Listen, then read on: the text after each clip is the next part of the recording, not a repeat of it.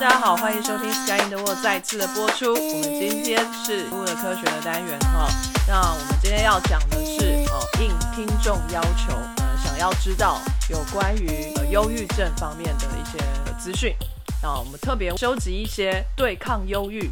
或者是会引起忧郁的食物的一些资讯，让大家来作为一个参考啦。好，那我们今天呢非常高兴的也是有环球主持人群。好，那我们今天除了欧洲帮之外，也多了一位啊美国的主持人，我们的新成员来跟大家打个招呼。Good morning, everybody。呃，我是阿伦，呃，我是美中代表。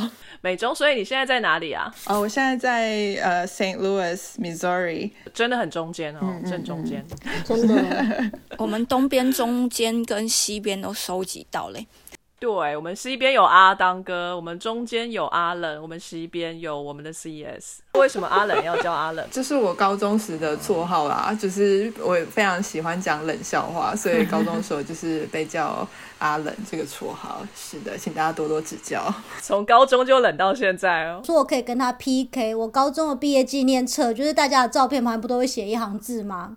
我的那一行字写着“北极冷，北极冷，北极没有小鸡冷”，好棒哦！你同学很有才情哎，不是？OK，哎，夏天还没到，我们就要让节目这么冷吗？可能给澳洲的听众吧。我们节目真的好冷哦，我的老天爷啊！我到底都找了些什么人来啊？我觉得豆豆豆豆也不遑多让，好棒，真的好棒，so happy。好，那请我们的 CS 来跟大家打声招呼。呃，Guten Tag，Vigas。哎，你又回去德国了？一变德文，马上又忧郁起来。没办法，德文就是这样哦。是因为配合今天主题。好，当然还有我们意大利的小鸡。Bonjour, ragazzi。法国的豆豆。Bonjour, tout le monde。还有我们瑞士的 V 边。我是用 Plan V 呃 W 进。今天怎么比较长？原本是要讲欢迎呃阿冷，但后来觉得大家都讲好短。你要把阿冷翻成俄文吗？我不知道。因为我想到上次阿当被豆豆翻成了法文阿当，对，太厉害了。真的是音译啊，直译不太一样。阿冷。德文的冷怎么说？很冷的冷。Cold，cold，cold 啊！好像在骂人，好像在骂脏话。所以你在德文是阿靠哎。那意大利文呢？Fredo 或 Freda，她是女的就 Freda 吧。啊，我知道小小小的人就 Fredina。Fredina，哦，好可爱哟，好可爱。那嗯呃那那豆豆呢？那个法文，嗯，是 fa 无 fa 的，也是阴性阳性，所以 fa 的。画的很像青蛙，真的。那二文呢？二文的人讲 Holodnia 也是就阴性的。Hol 什么？再说再说一次。Holodnia，Holodnia，Holodnia，有个低的音在中间。Holodnia，嗯哼，对对对。好长的一个字好长的一个字，我以为他们那边很冷，这个字应该很短，因 为每天都在讲。有可能是他们不觉得冷都不讲的，嗯不会冷。哦，有可能。好，还有我，我是墙边杭州是宝芒。哦，泛音，呃，好冷，怎么讲啊？没有人可以帮你。糟糕，就乖。开始打意了，可能要请听众教我们了。对，我忘记了。Fine，anyway，反正我后面可以补录。哎，奸诈！帮自己偷偷插进去这样。那补录的就在这里。客家话的很冷，叫做汉浪儿，所以阿冷就是阿浪。汉中是宝芒，发音阿浪。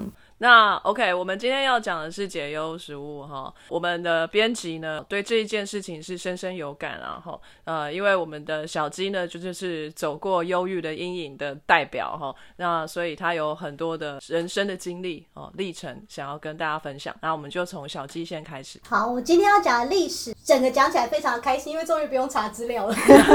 人忧郁症的病史，可能大家听到我得忧郁症会觉得很傻眼，所以我一定要跟大家讲，得忧郁症的人绝对不是说他的个性。性特别。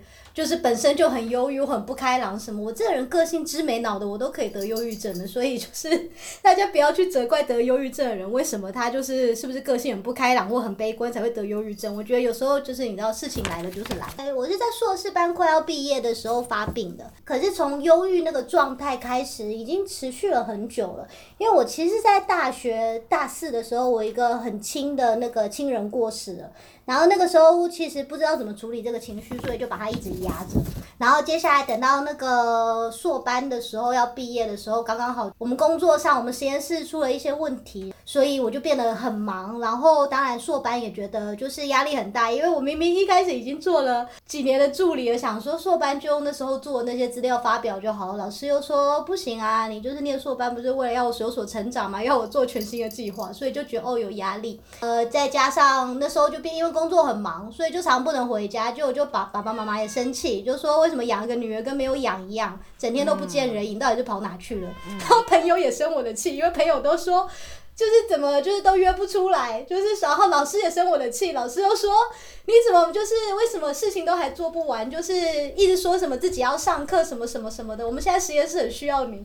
然后我就觉得每个人都在跟我要事情，然后我也很希望让每个人都开心，可是我就是做不到，因为我就是只有一个人，我没法做那么多事情，然后我也不知道怎么跟别人解释，我是真的没有办法把这些事情做好。在忧郁症受治疗的时候，他们都跟我们说，这是一个就是向下的漩涡，就是你通常都是不是一件事情，是好多好多件事情一直连起来发生，然后你都没有解决它。所以以至于你让这个东西把你压得越来越下面，越来越面，直到一个程度你垮掉了。你垮掉之后，就变成你在临床上真的确诊的时候，你要花很久时间才爬得起。在这个过程中，我都没有感觉到我在越来越糟糕。那直到我后来，我第一个有把我吓到的是，我发觉，因为我最喜欢做两件事，就心情不好的时候，一个是看小说，一个就是睡觉。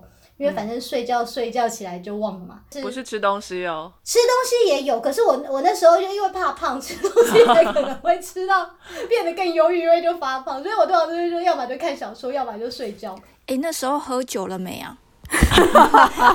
哦，我觉得那时候就是因为还没开始喝酒，才喝酒。那时候太嫩了，真的太嫩了。我就想说，好吧，那如果心情不好，来看本小说吧，反正躲到那个故事里头，假装我是主角，我就会忘记现在的生活了。就我发觉我没办法看看书了，因为那个在发病的时候，我读那个字啊，我读不进它的意思，所以等于是我失去了看书的这个能力，我就失去了一个我平常让自己放松的事情。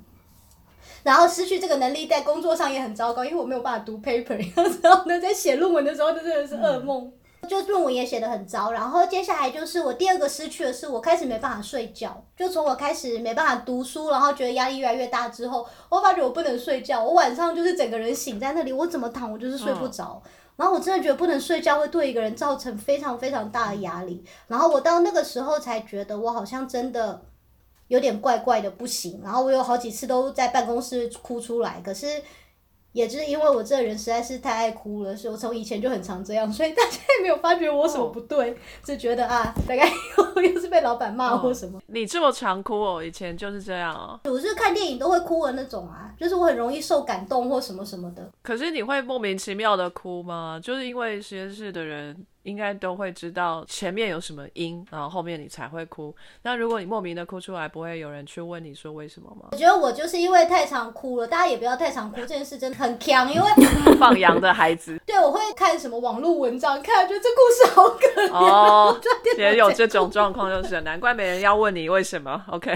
对，所以大家已经蛮习惯，就是呃，可能又看什么 YouTube 吧。OK OK。对啊，所以我觉得我自己已经把那个大家的警觉心关掉，就放羊的孩子。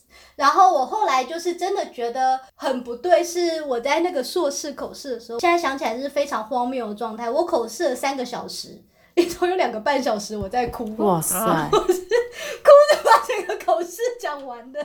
我们有一个外系，可是他是一个非常厉害的老师，我一直很喜欢他，所以我就请他来当我的委员。就是他就是说，呃，我知道你就是做的很好，他说，但是我今天是口试委员，我就会挑战你嘛。可那是他事后跟我讲的啦。嗯。所以他今天在口试的时候，他就对我非常严厉，然后问了非非常非常多的问题。嗯。然后当然，因为他本来就是个很爱开玩笑的人，所以他问问题的方式就是他一边问就一边会开玩笑，而且我自己也做了非常多。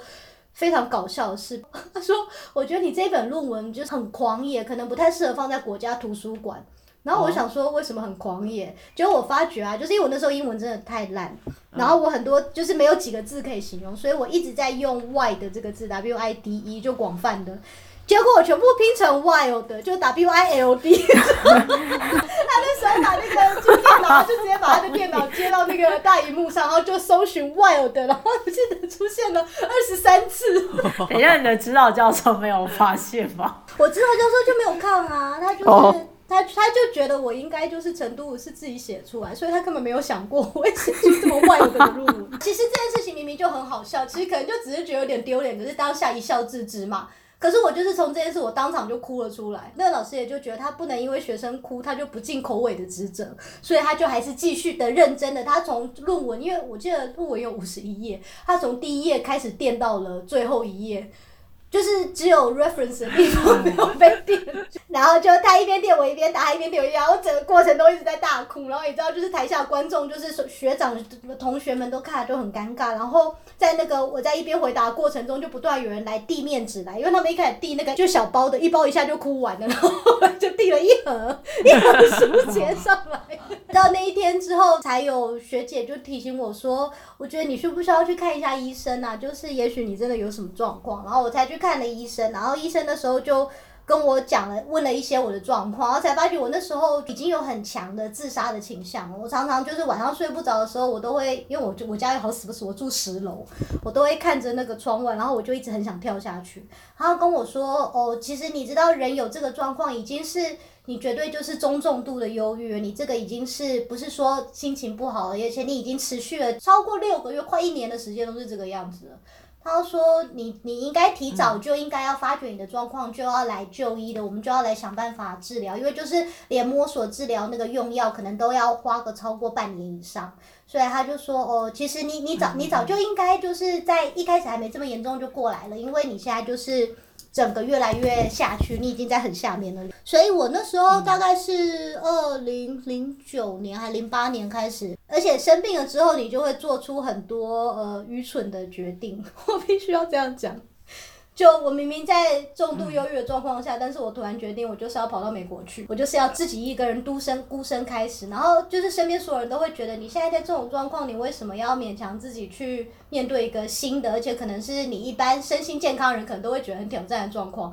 可是我那时候的那个大脑就是完全就呈现一个不知道自己在干嘛的状态，然后就会觉得我就是要去。我也经历了体重就是。忽瘦忽胖，一开始是先暴瘦，然后到美国之后变暴肥。对，大家都知道我暴肥的故事，就跟你第一期假期袜的故事。对，没错，因为你的生活太不平衡了，所以它真的就是一个向下球。你就是多方的问题，因为我又暴吃，我吃完之后我又想到我都这么胖了，我还吃，所以我又跑去自己催吐。嗯，然后我觉得当你做出这种事情的时候，你自己又开始自我厌恶，你就觉得我怎么会变成这个样子？我我我不是我了，我觉得我生活好可怕。嗯。然后在美国的时候，美国的生活压力又更大，是因为在美国就是大家在公众的场合，你要表现出你就是一个很好、很光明、很 政治正确的一个形象。你要就是我的生活很 OK 啊，我然后我的就是跟大家相处都很好啊，然后我很奋发向上啊。即使就是后来就是在我发病，大家开始慢慢有一些比较亲近的同事发现之后呢，其实大家会就告诉我说，哦，其实谁谁也这样，谁谁其实就发觉。很多人都有各自的挣扎，有的人是酒瘾，有的人是忧郁症，有的人是焦虑症，有的人现在正在失婚，可能快要忧郁。就是，可是我们在工作场合都必须要摆出一个就是超光明、超美式那个牙齿露很多的那种笑容，然后就是 sure perfect I'm good，就是我觉得那种东西会把人压到真的透不过气。然后因为在美国，你如果有自杀的倾向，就会被送去那个 seventy two hour hold，就是他会把你送到精神机构去。然后我自己觉得这个机制其实很好。就我当初第一次尝试自杀，然后就被送进去的时候，我本来超气的。我想说，我被送到疯人院了。在那个环境下，因为所有的人都知道我们就是那时候就觉得自己我就是个失败者嘛，我就是没办法在外面的社会跟大家一起正常的生活。然后你们把我们丢在一起，我们一群 loser 能干嘛？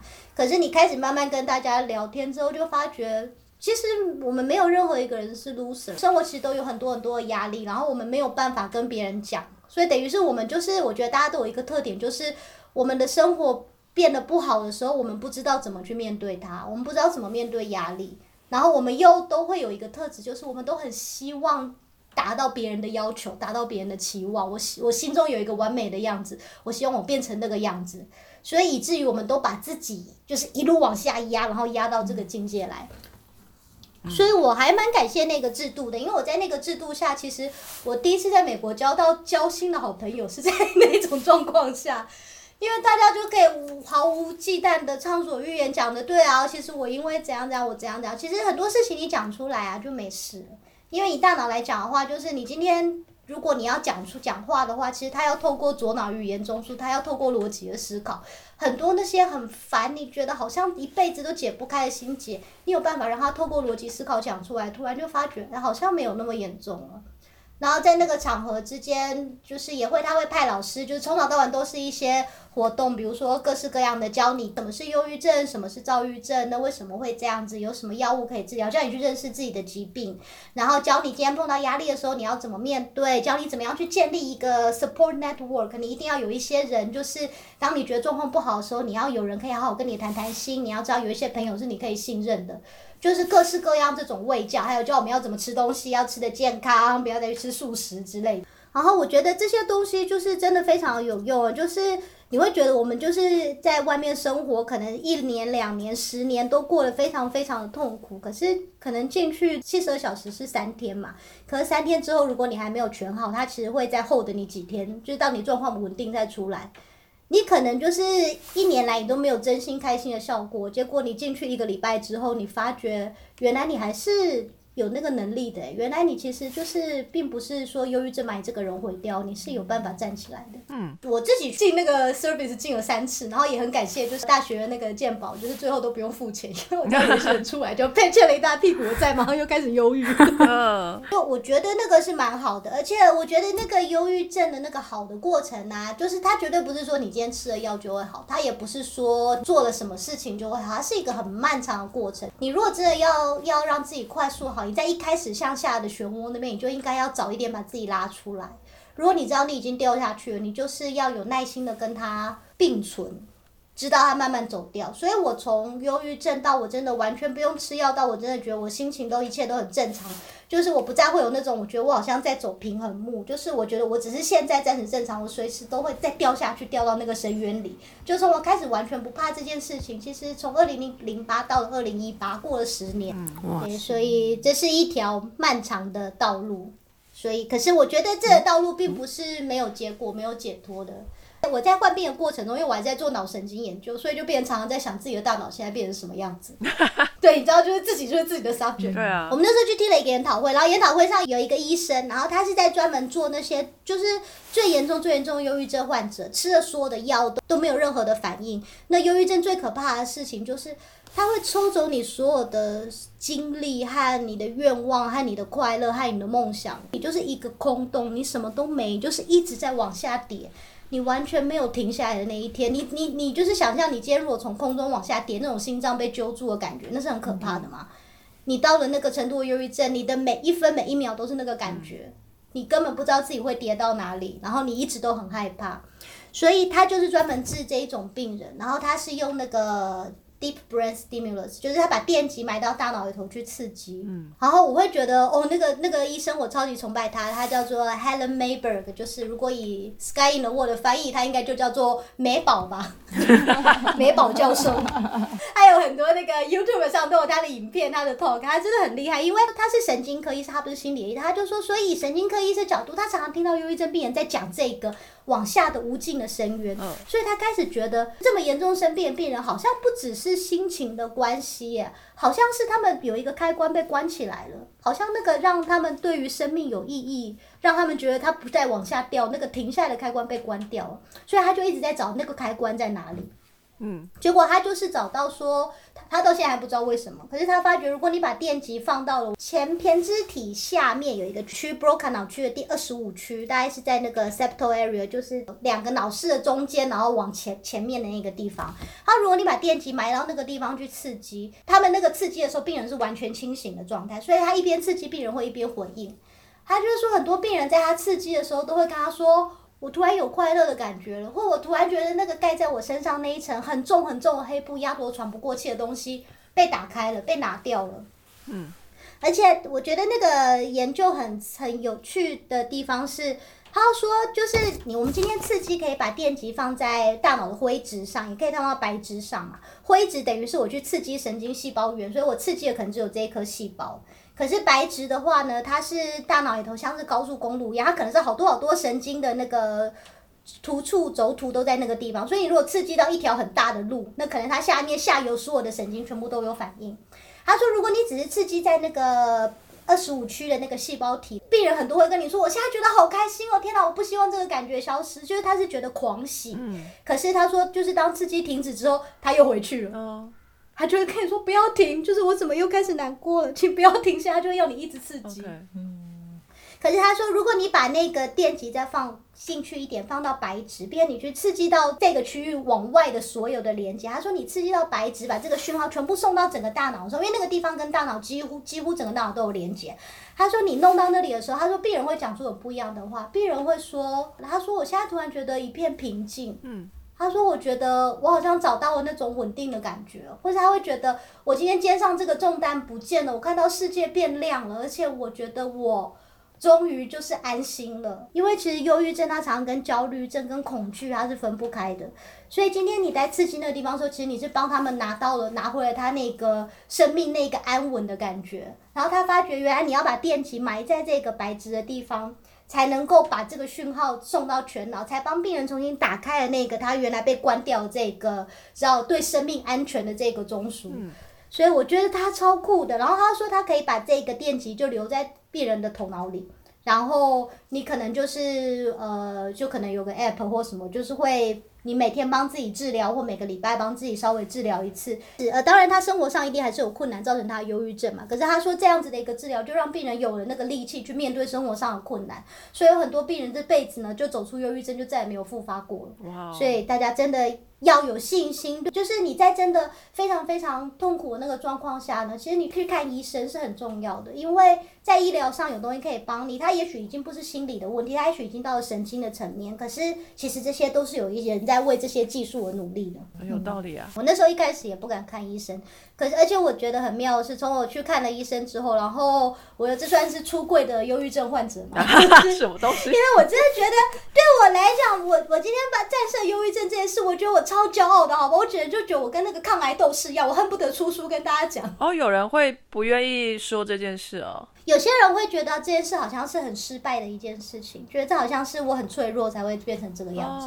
所以就是当我开始开心的跟大家讲，就是我一点都不怕分享这件事情之后。很多很多人都来问我，就是你是到哪里看医生啊？你当时看谁呀？那会不会被别人知道啊？就就我才发觉，哦，其实我身边非常非常多的人都有一样的烦恼，可是他可能。不敢讲，他可能害怕，他可能怕去看了医生，我就真的变成了一个被定义的正正式诊断的神经病或什么什么的。可是其实真的不是这个样子，对，其实大部分的医生他们也都不会很快就会跟你说，你是他都会说你可能有这个倾向，你可能有这个问题，他会跟你问一下你的生活状况啊，他会开一些药，然后希望你去这些药物是帮助你去解决生活上的问题。那如果有再严重的话呢，也会有各式各样的不同的治疗方法，你可以尝试这样。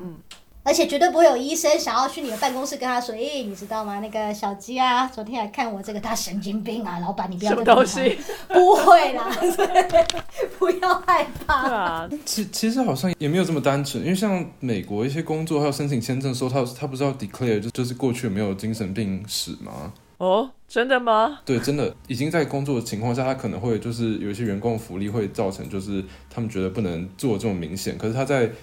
审这个员工的背景资料的时候，我觉得他应该会考量到这些因素。可是有些他只是在健康福利上可能会多为你琢磨一些，这些东西有可能不会呈给那个审你要不要得到这份工作的人那边呢，就可能在 HR 那边就拿掉了。对，可是 HR 会自己审，假如你有犯罪记录或者什么，他不可能。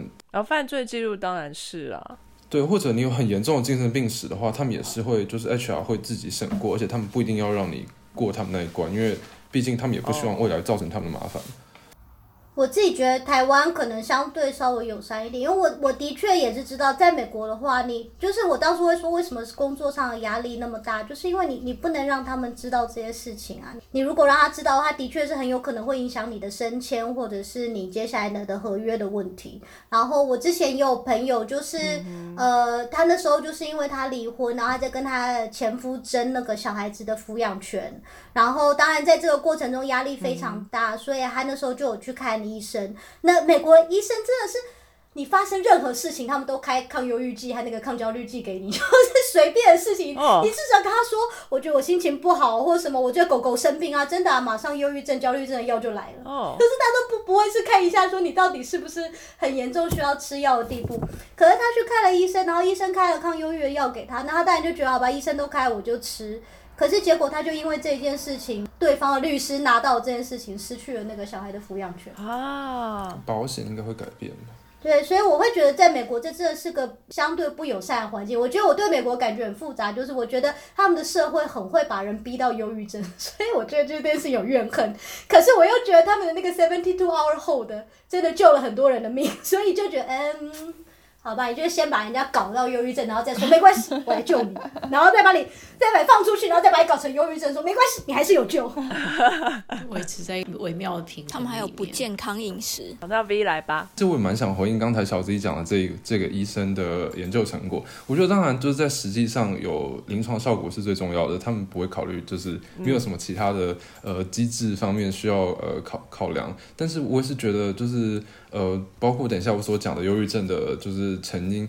其实真的没有这么单纯，就是不会忧郁症产生原因百百种，然后呃不是每个人都有相同的症状，然后同样的治疗也不是在每个身每个人身上都是一样，或者就是都有用的，所以我也是蛮惊讶，就是这个嗯 deep brain stimulation 是就是在有些人身上可以产生甚至长效的效果，然后再加上刺激细胞体和刺激轴突的差别，因为这其实也是一个谜，因为大家假如真的是很精准刺激到细胞体，它的轴突就会被就 activate，这应该是就是有蛮多未知的，就是他不知道它放在这个白质区的时候有多少其他的原本没有注意到的脑区讯号也是经过这里，所以就是很多东西被呃 activate，很多东西也可能会被抑制，在做 deep brain stimulation 的时候，只要刺激的频率。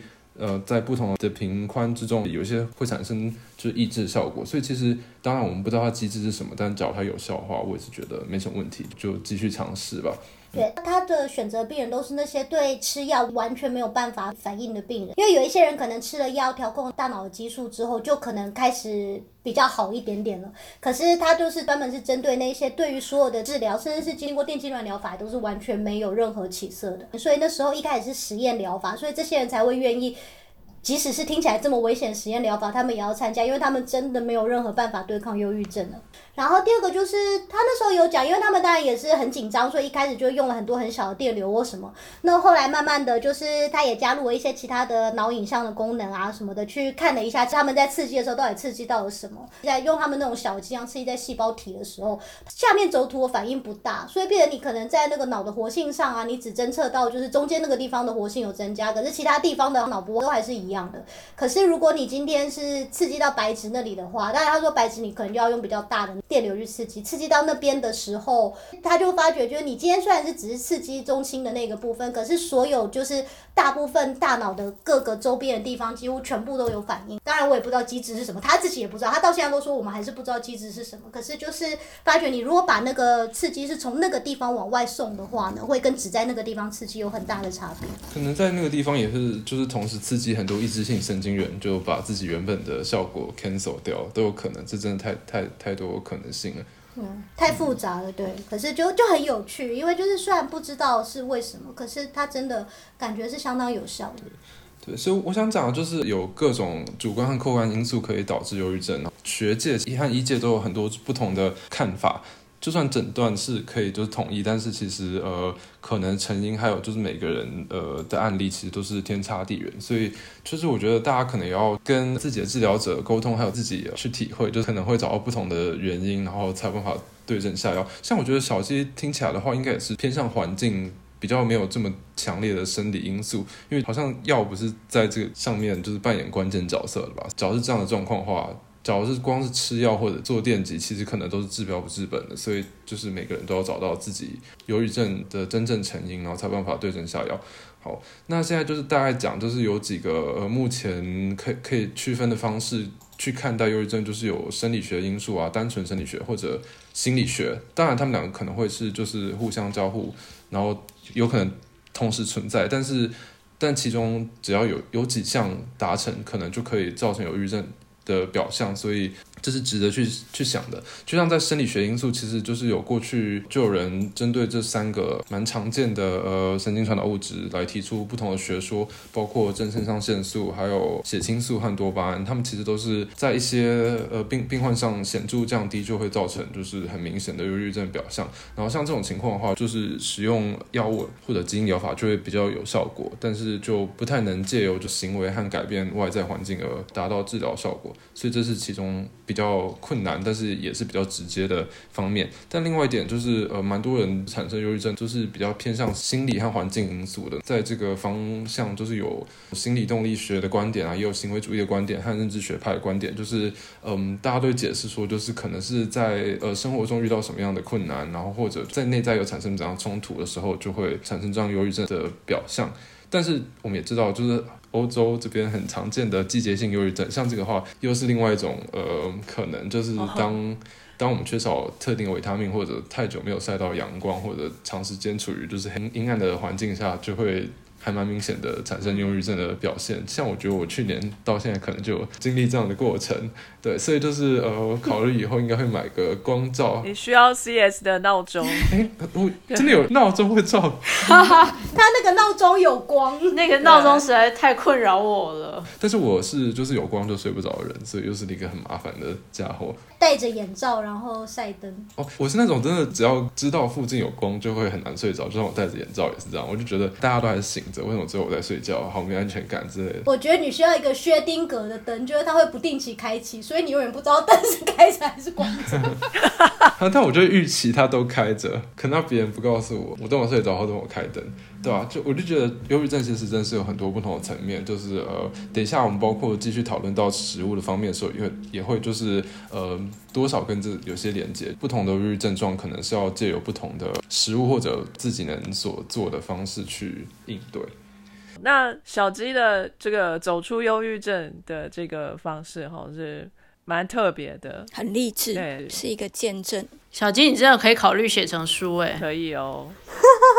你用有声书好了，我觉得你的声音很有疗效。真的吗？我记得，因为我那时候在美国，常被人家讲声音就是太尖了，因为他们喜欢低沉的声音。然后我还记得，我那时候去的最后一个 hold 住我们的地方，就有一位很帅很帅的社工人员，然后他常会带我们做冥想练习，然后他的声音又很好听。因为你知道我们被关在那边也没事做，然后一堆富人在幻想他 啊，Girls Night 你们就是在分享这些吗？对啊，你就会看到那个本来很忧郁的那个妈妈，就是看到他来都开始笑，然后就说我现在想到他都好开心哦。什么？他那天还问我说今天心情好不好？对，然后有一个妈妈在要走之前还跟他说，我能不能请你录音？就是我以后希望晚上都听你的声音睡觉。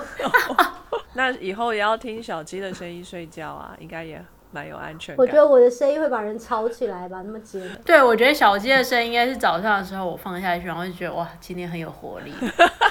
好，不错不错。那小鸡现在是在意大利吗？对。那意大利是一个地中海饮食国家嘛？哎，那这个听说呢，地中海饮食好像对于治疗忧郁症还蛮有效果的。呃，也不是治疗啊，就是说减缓，好不好？因为这个说治疗太严重，就是之前我们讨论过的那一本书嘛，是是 Eat Bread Love 那个吗？对对对对对，有一个纽约的女孩子陷入严重的忧郁，其实她家是非常非常有钱的。就是她丈夫赚非常多钱，给她在纽约曼哈顿有一个很漂亮的 condo，生活都是非常的优越的。但是她因为陷入忧郁呢，就无法享受这一切，把她的丈夫也搞得就是很不知所措，所以这个婚姻就等于是破裂。然后她就决定要飞去意大利，因为她一直觉得意大利文听起来就是无敌的美丽，就是世界上。最漂亮的文字也是意大利的，所以呢，他就想要去意大利生活。他觉得他到那里应该就会开心。哎，的确，他在意大利就享受意大利的阳光跟食物、空气跟水哈，然后他就稍微有好起来了。当然后面他还到印度去旅游了一下哦，就是寻找心灵的平静，去跟大师哦做一些冥想啊之类的东西。那遇到了她的下一任丈夫，好，在这一整个旅程当中，她不但忧郁症有好转，而且也找到了人生的第二春。她其实就是还蛮推这个地中海食物的。那是不是有科学根据呢？那小鸡，你有找到一些文章在说这件事，对不对？是的，我找了一篇 review。By the way，刚刚讲到说什么意大利这是世界上最最美丽的语言，什么我正在翻白眼，就想说，最好使。就美国人会这样想，好像是。那可能就只听过一个语言，他们根本不知道有其他语言存在。他们觉得法文很浪漫呢。好，其实这还好。好了，我我是也觉得法文很浪漫。我我觉得你们讲的听起来都比德文好，只是很像骂脏话的感觉。可是我觉得德文很性感呢，就很多气音啊。对，可是我不知道为什么我每一个就算是台湾人，然后他们在讲德文的时候，他们声音都会压低，就好像久了之后，你自然就会。开口讲德文的时候，那个声音就变低了。就像我讲德文也是。哎，我是不是该学一下德文？Danke schön，Vielen Dank。Dank 也要这么凶吗？干嘛这样？呃，Dank 其实还好哎，就是要看那个就比较有语调。如果你开心的话，就哎，Dank Dank，或者是啊 schön 这样。哎，你你在讲 Danke schön 的时候，听起来心情蛮好的。对啊，可爱哎。对，因为。通常要讲谢谢你，通常是人家帮你完成一件事情或什么的，所以那个情绪上面就会这个字的表达就会比较多。然后其他的，你都不会有人说什么谢谢你老师或谢谢你全家 不会，可能有，但是不是这种直译的方法。但是这个我就不晓得。德国很有阶级，所以会上大学的人，通常他们的阶级都比较好一点，他们就。也不太允许讲这种话，这样，所以我其实日常生活我在学校我是听不到这些话。上流社会，好，小鸡来吧。我讲了两篇，所以我大概跟大家分享地中海饮食，还有就是饮食是怎么样从我们身体真正的主人，我已经讲 N 遍了，我们的 microbiota 可能会影响我们的心情。脑肠球线乘以 N，真的，我觉得太可怕了。大家好好养细菌啊！就是这一篇是在 European Journal of Nutrition 的二零二零年新的。那这一篇我要分享跟比较不一样，就是它里头的 case 全部都是就是临床上真的诊断忧郁的。因为大家知道忧郁它是一个 spectrum，它不一定是你真的确诊，它有可能你最近心情不好，你去填那个量表也会听起来最近很忧郁。它是去是找的是临床确诊的病人，然后他们今天就是主要是比较一下地中海饮食嘛，然后你要吃全麦，吃很多蔬菜水果。然后吃鱼啊，要吃橄榄油。对，意大利人就会跟你说，我们一定要特级初榨橄榄油。吃很多豆子，就是啊，马铃薯。地中海是有一点我一定要讲，就是阿当哥给我听，就是。地中海饮食是推崇你要其实稍微有一些饮酒的习惯会比较好，直接 take 他，就是比起完全不喝还饮酒过量，地中海饮食觉得每天在就是吃饭的时候啊，晚餐啊有个一杯红酒啊什么的，这个 moderate drinking 是比较好的。然后他们会尽量希望是你要少吃一些红肉，少吃一些就是那种高加工的肉品，然后少吃就是 high fat 的东西。还有很妙，少吃鸡肉。哎，为什么？就是他们尽量是以鱼啊，还有豆子啊，当做蛋白质的来源。对，哦，OK。很多人都发现地中海饮食真的对于减缓忧郁的症状是有正向的帮助的。可是就是这一篇文章，他是希望说，那我们想要再再细看一下，就是既然有这么多个项目，是一定要全部做到吗？还是会不会其中有几个？比较好，可能只要做到哪三个就好了，或者其实是哪三个跟哪两个之间，其实搞不好是抗衡的关系，所以搞不好哎不做还比较好。因为之前就有在发觉呢，就是如果你今天的对于减轻忧郁症症状有帮助的食物呢，比如说你要吃很多蔬菜啊、水果啊，吃高纤的食物啊。那之前新鲜的肉品和新鲜的鱼，还有低脂的奶类，以前好像队长讲过，就是不饱和脂肪酸跟饱和脂肪酸的比例，不饱和脂肪酸尽量多一点，饱和尽量少一点，这些都对减缓优越症状有有帮助。然后可能会对优越症状比较有影响的呢，比如说呃加了糖的饮料。素食，爱吃点心，爱吃甜食。因为本人不爱吃甜食，看到这一种污蔑甜食的话，都觉得非常的开心。啊，你不喜欢吃甜的哦？我不吃甜的啊，他不喜欢吃巧克力，我最讨厌的食物就是巧克力。你只喜欢淀粉？对，我喜欢吃炸的啊，淀粉啊，我讨厌吃甜的。那甜点你都不吃吗？有淀粉的甜点呢？就基本上是不太吃的啊，就是除非是比如说真的很好吃，偶尔可能可以愿意吃一个起司蛋糕之类的。还有 cream brulee，cream brulee 我是觉得哦，因为它是蛮好吃，而且敲上面那个焦糖很爽，所以这个我会吃。可哎是其他的东西，就是我看到就会觉得，嗯，好恶心，哦，逃过一劫。他们害不到我，哈哈。可是有素食啊，就是素食我超爱吃的。对，然后这一篇文章呢，它所以它有三个族群，它有一个族群是就是现在被诊断出来忧郁症的族群，有一个族群是像我这种就是忧郁症。发作过，但是复原了。那我们这个族群为什么不能算是正常呢？因为忧郁症常常会复发，所以其实哦，真的哦，几率很高吗？还是蛮高的，所以就是其实还是要，我会常常小心的避免自己不要再陷入那种向下的回圈。然后另外就是完全没有被诊断过忧郁症的人，至少到目前，对我就是要诅咒大家的人生，这一群人算是正常人。对，反正你都已经住在地中海饮食区了，你有保护罩。对啊，我是觉得应该真的有帮助，因为意大利的生活这么的机车，怎么会忧郁症会好呢？越想越奇怪。族群，首先他们比较出来就是，呃，一般他们先比较大家一般食物摄取的量的差别嘛，你每天爱吃什么，然后发觉就是复原的人和一般的正常人是没有什么差别的。忧郁的人就是会吃一些比较多不健康的东西，那这些地中海饮食推崇的食物，他们就吃的比较少。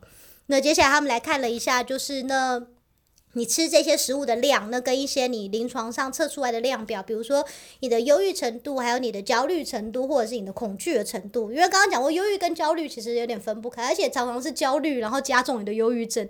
因为你想想看，如果每天很烦恼、很很紧张，然后你一直很担心事情会做不好或什么，当然就会让你更忧郁。所以他们发觉，呃，蔬菜吃的越多，还有全麦的东西吃的越多，忧郁的症状还有焦虑的症状就越低。那特别是蔬菜如果吃的多的话呢，还会跟你的恐惧的这个分数是负相关的。所以蔬菜吃的越多，就越越不恐惧。不过要先讲，这种都是不是说因果关系哦，不是说因为我吃蔬菜 多，所以我明天就不会怕蟑螂，没有这回事，好吗？那不晓得是不是跟草原上的动物都还蛮平静的这个 道理有关？你是说他们都很看得开吗？我想说，哎呀，反正我们这么多只，狮子只会吃一只而已。对啊，对啊，我只要跑赢最后一只就好了，这样。对我只要跑赢最后一只就好，人生很惬意。他们用那个纤维素把肠道菌养得很好。对，因为他们都只吃草哦。嗯，难怪狮子看起来心情都这么不好。我们上次有讲那个纤维素是那个啊肠道菌的食物。没错，豆豆好聪明哦。对，其实每天吃的卡路里越高，就相对于你的那焦虑的程度也会越高。所以就是我在想，那个 anxious eating 应该是真的吧？就是 越紧张的时候就觉得，嗯，真想吃点东西。所以大家卡路里也要控制一下。是他们觉得，你今天如果吃的是一个很健康、均衡的饮食啊，就像你如果真的出了很多的蔬菜、很多水果、很多的鱼类，你基本上可能最后全部合起来的卡路里本来就不会太高。你今天如果卡路里很高的话，就是也有可能是因为你就是吃了很多的素食，吃了很多的甜食，你一直在吃那些就是高热量、比较不健康的东西。嗯。然后我最后要讲最重要的一个点就是，他们发觉跟完全不喝酒的人相比呢，每天喝一点酒的人，忧郁的指数还有焦虑的指数都比较低。耶、耶，每天都要喝一点。真的，马上待会就去开红酒。哎、可是你是不是应该要稍微强调一下，就是地中海饮食那一区，他们喝酒其实就是红酒或者白酒这种，其实就已经有一些证据去 support 说，哎、其实特别是红酒、可以维持一点健康，对就是因为它里面的物质的关系。对，所以那个就是手上现在拿的是 whisky 啊、vodka 还有啤酒的、啊，给我放下来，改去买红酒。可是他有说，这个是有可能有一个很大的 bias，就是因为很多在生病、正在忧郁症、正在吃药的人啊，会被禁止喝酒，因为怕药物跟酒有交互作用。所以他说这个有可能是一个 bias，可是他是说之前有另外一个 study，那当然他们用的就不是忧郁症的病人，而是说那种一般人，可是可能看到大家忧郁量比较有一些比较忧郁的一般人，那他们发觉其实呃比起你每天有点规律的这样子喝酒啊，跟忧郁比较相关的是，你在某一个情况突然喝了一大堆酒，就是你都不喝都不喝都不喝，然后突然某一天嘣喝的烂醉。那其实在这会做出这种行为的，其实它是跟你的忧郁指数高是比较有相关的，好，我等一下去买红酒。是不是？大家赶快红酒白酒，买起来，买澳洲的哈。好好，澳洲红酒、台湾凤梨，大家快点买。对对对，另外一个爱吃肉的人，可能可以比较爱听的，就是你有在吃高纤呐、还有吃很多蔬菜水果。如果校正这两个因素的话，其实多吃一点红肉是没有关系的。他说，他甚至就是发觉，在红肉跟好心情是有正相关的，因为很多人突然吃了一个很大的红肉的状况呢，可能都是很开心的跟朋友聚餐的时候，比如说去吃牛排啊，去吃汉堡啊。你今天如果是在蔬菜啊、其他东西摄取的都很均衡的状况之下、啊，其实并不是说你吃了红肉它就是万恶，你就会很忧郁之类的。接下来这一篇文章就他就开始想要分析说，那到底为什么我们吃东西会跟忧郁有关呢？这两个看起来应该是八竿子打不着的事情啊。为什么多忧郁症的人觉得他吃的东西会比较不健康？所以通常要吃的很健康的东西呢，它比较需要花时间准备，那它甚至还需要有一些会煮菜的技巧。你通常就大家都会说，去外面买的东西就比较高油高盐啊，在家自己煮的比较好。反而是那些就是不好的东西，就是很快很容易就可以买到了。而且通常健康的食物，可能比如说鱼类啊，在超市买鱼跟买肉比鱼总是比较贵一点嘛。所以他就说，他等于是健康饮食有一个，就是你要花时间去准备，你可能要有一些煮菜的技巧，你可能还要有钱。可是今天当你是有忧郁症的患者的时候呢，你很可能就是你的生活完全没有动力去做这些事情，然后你可能也因此工作也做不好，所以你的收入也下降，让你没有办法去接触一些正常的饮食。没有，因为我们不是说要吃原型食物，那就直接吃，干嘛准备？可是还是要烹调吧，你不可能生吃吧？你好歹要把它煮熟吧。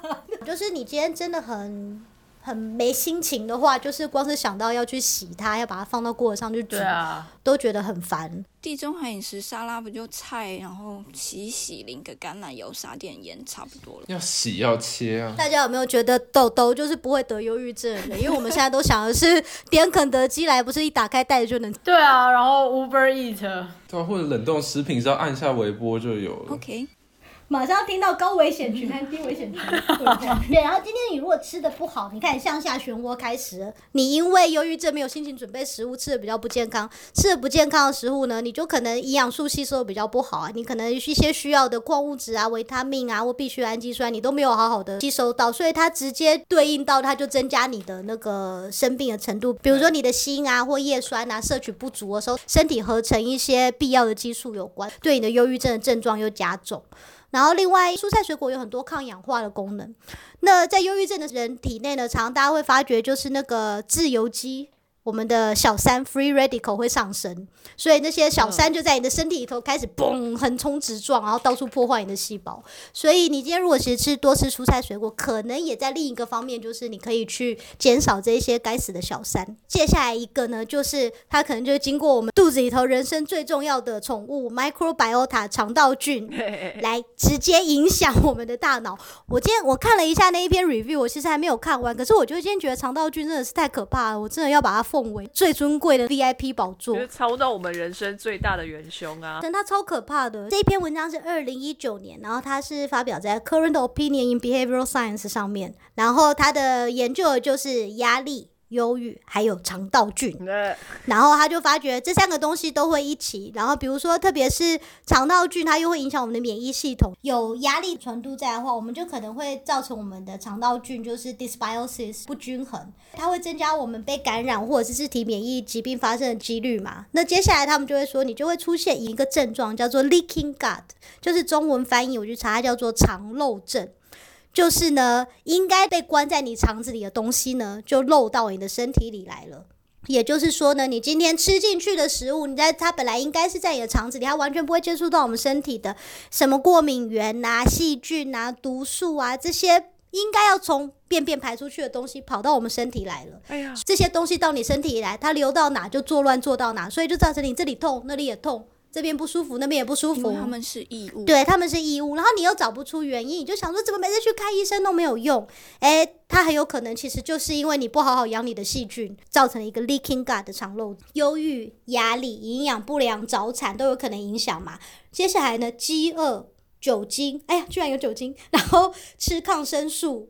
或者是甚至你是有一些细菌感染，或者是吃药，其实他们都有可能会造成你的肠漏症的症状。大家还是真的注意饮食。然后这篇文章我觉得写的非常有趣，他用了很多很生动的例子来告诉我们，是我们身体里头这群 microbiota 他们有多么的敏感。他们举了一个美式足球联盟的研究。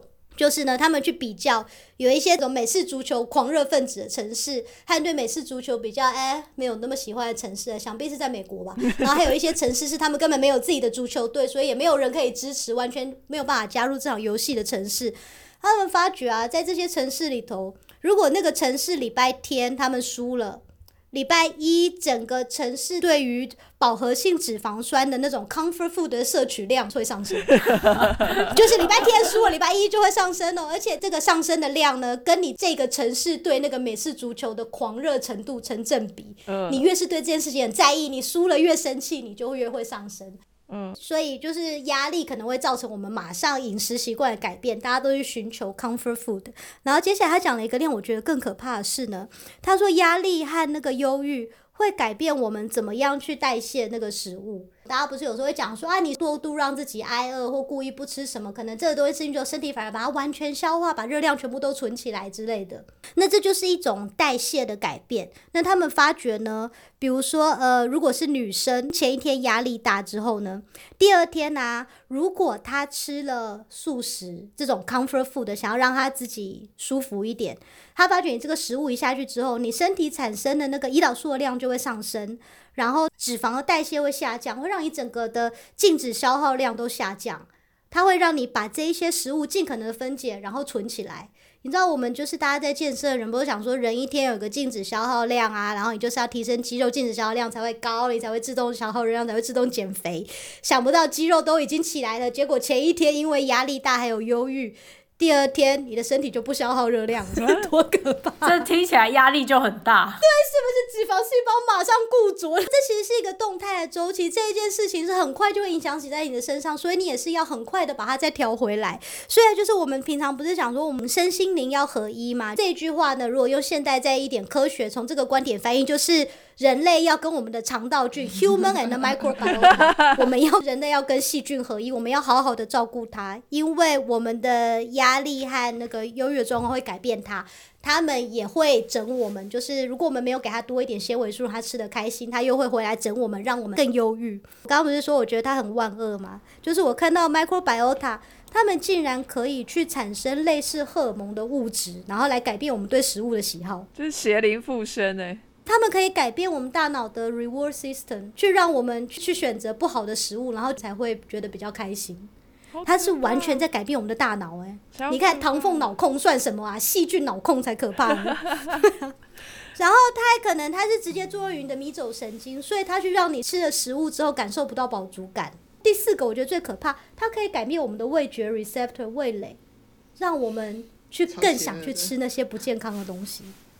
天哪，我们不过就是行尸走肉而已啊！Microbiota 才是灵魂呢。所以身心灵其实心和灵都是 Microbiota，而且他们还成千上万的占领。可怕！我觉得自己好渺小哦。我们是傀儡。没错。然后刚刚我们前面都有讲到要吃多吃蔬菜，多吃全麦的饮食，然后它有可能就是会对麦阔百欧塔有好处，因为就像刚刚豆豆讲麦阔百欧塔他们吃的是纤维素嘛，所以我们今天身体里头纤维素我们人类不能消化，它就一路流流流流流到了肠子里头，到了大肠了之后变成麦阔百欧塔要吃它们。你如果长期纤维素摄取不足麦阔百欧塔就一直肚子很饿，肚子很饿，它就找麻烦，它就整你，你就很衰。对我之前为什么会说我对这件事情有很惊讶的发觉呢？就我就是会把吃的东西都输到这种 app 去看自己今天吃的热量啊什么高够不够。就我有一天突然发觉，我长期以来都纤维素不足，就是一天要吃二十五克嘛，我几乎每天都只吃到什么七八克。可是重点是我每天都吃超级超级超级多的蔬菜，真的是超多。所以，我我就是非常的傻眼，所以我就去查了一下，就是蔬菜水果的纤维素含量。我后来才发觉，蔬菜水果纤维素含量其实很低耶，就是比如说你吃一百克的胡萝卜，它可能只有个两克的纤维素，所以你要吃到二十五克的纤维素，你一天要吃掉一公斤，对天啊，哪！怎么可能吃得进去？然后我才发觉，纤维素含量最高的东西不是在蔬菜，是在全麦食物。所以其实最重要的应该是要把所有的主食都换成全麦的食物，再搭配蔬果，你才可以轻松的吸收到一天需要有的纤维素。不然你的肠道菌真的，我跟你讲，蔬菜水果吃太多，他们还是找你麻烦了。哎，那糙米饭是不是也是？糙米也是对，不过因为这边是针对于肠道菌在讲的，可能他们有别的方法让我们心情好吧。就是 即使我们身体的组织不高兴，就像 Costy 不高兴的时候，有时候我生活也是很好虽然大家都说猫才是主子。好，谢谢小鸡。好，那 V 边这边呢有一些不同的意见哦，要找到不一样的资料，我们来听听看他找到什么。其实呃，整体上还是跟小鸡比较像，因为其实小金讲了很多，把我的蛮多一部分也 cover 掉了。整体的架构也是跟肠道菌有相关的。等一下切入点跟这个蛮像的。其实食物方面真的有很多各家不同的讲法，所以我们等下还有看到一些，其实跟小金刚才提到的地中海饮食，还有这个就是呃全麦饮食的的论点有非常。不一样的见解，我觉得就大家就是可以多方面摄取资讯，然后自己尝试一下，看看什么对自己的身体是最好的。这边会讲五个，就是我在网络上看到的可能会造成忧郁症的食物，因为我觉得既然我们要讲什么可以解忧，也要考虑一下什么是应该避免的食物。这五个我我就在个别去找他们的呃文献，可是我只有看结论，想要更 critical 的看法的话，可能要再细看一下。但是其实跟小吉讲的一样，就是这个肠道菌造成发炎反应啊，改变肠道通透性。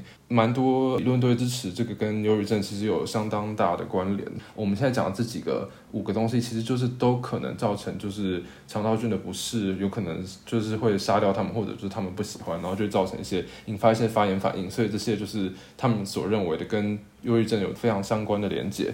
第一个其实就是非常有争议的，就是这个 gluten。所以呃大家知道在西方世界就是非常流行这个 gluten free 的饮食。gluten 中文应该翻作麸质吧，麸麦的麸。不是你的皮肤的那个肤质。对对对，不是肤质很好，肤质 好。对，有人翻作面筋哎。对，哎面筋，面筋就是 gluten。但面面筋明明就是明明就是那个很好吃的东西，是是吗？不是那个就是配粥用的那个。对没错。那个就是 gluten，他们今天就是不吃的就是面筋。对对对，然后台湾人就觉得面筋超好吃，在国外都要设法找面筋。这个 gluten allergic 近几年在国外是非常红的，因为就蛮多研究发现，US 的 population 里面就有六到十 percent 的人都有这样的过敏现象。其实 gluten 它是一个很大的总称，就是有很多小麦产生的蛋白，呃，有一些人会去做 gluten allergic 的 test，但是不一定可以筛选出所有就是过敏的现象，所以有一些人可能会以为自己是阴性，就是没有过敏反应，但其实它可能对特定几个有。这篇就非常的强调说，大家应该要尽可能的避免麸质的食物。你你也知道，西方世界这个面包其实是非常难避免的，但是就是越越多人提倡，大家应该自己去尝试一下，就是呃不吃面包一个月，看有什么。改变，因为就是已经有蛮多人身上发现这个就是 gluten allergic 造成肠道的发炎，就是大家会莫名情绪低落，或者莫名就是头痛啊，或者感觉哪根筋不对，所以其实这是一个蛮复杂的东西。但假如大家想知道这对自己是不是有效果的话，可能就是要自己对自己做实验。这个方面就是有点争议，但是就像小金刚才讲的，你可能有些人会因为吃很多纤维的东西，让自己的肠道菌很开心，但有些人又会不开心，所以也是要看你的肠道菌是哪些人。可是麸质不是纤维素吧？哦，对对，可是我们刚才讲的是，就全麦饮食里面，就是这两个东西都会有。天哪！所以你要吃全麦，然后无麸质的全麦。这不可能吧？有是有这样的东西吗？要求越来越高。好辛苦哦，找食物好难。直接吃纤维素的 tablet 就可以了我？不知道，我觉得好像这是变成叶配了。可是我又觉得吃那种粉的，觉得有点良心不安，就想说这样子走捷径，会不会最后又又被处罚？谁知道肠道菌又在怎么搞我？但我真的觉得，就是纤维素好像不是所有人类都需要。为什么我觉得好像有些北欧人，他们就是从头到尾都没有在吃纤维素，就是还是活得好好的。不是人类需要，是肠道菌需要。对，是肠道菌需要。对对对，我知道。但是我说他们这些人类，他们的肠道菌好像不需要，要不然他们怎么还是活得好好的？他们的欧洲欧式那种北欧的欧包里头都很多那个纤维素啊，硬邦邦的。欧包，很难吃。对啊，小金，你到底在吃什么？对不起，我在擦护唇膏。对，所以呃，那是第一样东西，然后第二样其实也是蛮受争议的，就是呃，dairy product，就是乳制品。这乳制品也是呃，也是大家都就是呃两极评论，有些人觉得就是呃，有些人会造成不耐症，然后它也不是人类就是成年之后还需要。长期摄取的东西，所以当然也是就是有不同的两派观点，但我就觉得大家可能就亲自去尝试一下就会知道了，因为真的有一些人偏头痛啊，或者一些奇奇怪怪症状是因为乳制品引起的，所以这个可能是要大家对自己和自己的肠道菌了解，才有办法做出选择的。是乳制品里面的什么啊？酪蛋白吗？对，有酪蛋白，也有人讲乳糖，都有可能。我也是反乳制品，就是一来是我们成年，就像你刚刚讲，成年人不其实不需要再吃奶了。然后第二个就是之前我就看那个影片，我觉得我们产生的牛奶的过程好变态哦，因为乳牛要一直发情才有牛奶。然后我就觉得这一些邪恶的东西就跟那个蛋的理论一样，邪恶的那些激素，他们的压力全部都留在牛奶里头，所以我们喝了那个东西就更难过，还造成温室暖化。所以我就是我也是反乳制品，可是单纯是为了觉得牛很可怜这个理由。可是乳制品在意大利应该太难反反对了吧？披萨啊，什么东西全部都是乳制品。哎，你可以吃没有起司的披萨，而且那个年轻女生为了怕胖，都很常吃没有起司的披萨，所以就很多人陪我一起反。啊，那还有好吃吗？没有起司的披萨真的太难吃了。对啊，这样就没有到这么香了。哎，很好吃，好不好？差太多了。觉得它上面还是会加，因为你你如果今天烤的还是很香，然后上面那个酱也是很香啊，你还是可以加很多东西，就是不加起司，感觉就少一味了。对我有就是 vegetarian，但是很想变成 vegan 的朋友，卡关的地方就是这个披萨上面起司，他觉得觉得不能少。阿伦，你看提出观点就是会被大家这样子 diss 回来。哦，没问题啊，你就 diss 回去，快攻击回去。然后第三样又是更。受争议的，好像现在目前好像只有每况愈下。第三样是这个转基因食物，就是包括什么机改的黄豆啊，机改的鸡嘛，这样算吗？机改的鸡，机改鸡，对 对对，美国不是说这种东西啊？这个我觉得没有什么道理。虽然他这边提到的是讲说，就是呃，因为。我说 genetic modify 不一定会造成它的生物组织有什么不一样，所以这其实真是有点无厘头。但是这美国也是很红。这个我自己就是有一种感觉，是我以前喝豆浆不太会怎么样，然后现在好像有一点过敏反应，我就在想说到底是为什么？我觉得可能是真的，但它里面有提到，可能不是错在 genetic modification，它是错在做机改食物过程中需要比较多的农药啊，还有就是特殊的照料方式。当然有可能它真的产生一些就是人类不太适应的的的分子，就这这也是可能。但这个方面其实也是同样扑朔迷离，大家就自己当神农试试一下才知道吧。哦，还剩两个。这两个比较没有大争议。你如果说炸鸡，我会生气。那那好像没有。第四个是小鸡会支持的，因为就是糖和人造糖代糖。你看是不是超邪恶的？糖糖分是在蛮蛮多篇不同的文章里面都有提到，它是跟忧郁症其实是有关系的，所以大家是要小心的。但其实大家也都知道，吃糖的时候其实蛮快乐，所以这不是一个很很直观的解释。但是就是因为这个糖会。造成这个胰岛素过山车现象嘛？大家听阿兰哥都会听到，这这对减肥来说或减脂来说是最大的敌人。吃完糖之后，在缺糖的过程，我们分泌很多皮质醇啊，就是这些造成焦虑和头痛啊、焦躁的激素。人造的这个糖啊，又造成这个就是葡萄糖的不耐受性，所以其实它们有各式各样的交汇作用，造成就是这种精致。的糖类会让人就失去身体的平衡，对于呃大脑健康和就是忧郁的反应都是有很不好的影响，比较没有争议，这大家应该都知道，只是没有办法做到而已。那就可以选择就是比较自然的甜味剂，比如说蜂蜜啊，或者有一些就是自然的蔗糖啊之类，就不要从精致的糖。可以回去听我们的甜蜜蜜。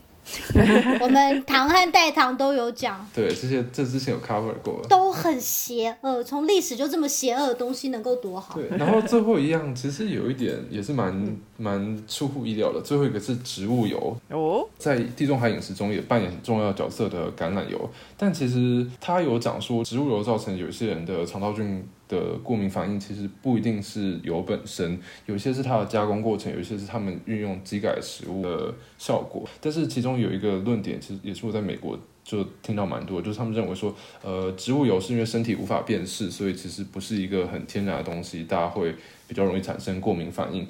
就你把它拿去油炸的话，可能又会产生更不一样的呃效果，造成就是身体更激烈的反应，然后引发一些就是心血管疾病啊和就是精神疾病。所以最后的结论就是，大家应该把自己当做实验品去操控这个变相，然后得到更好的结果，然后就可以使用自己的直觉来滋养自己。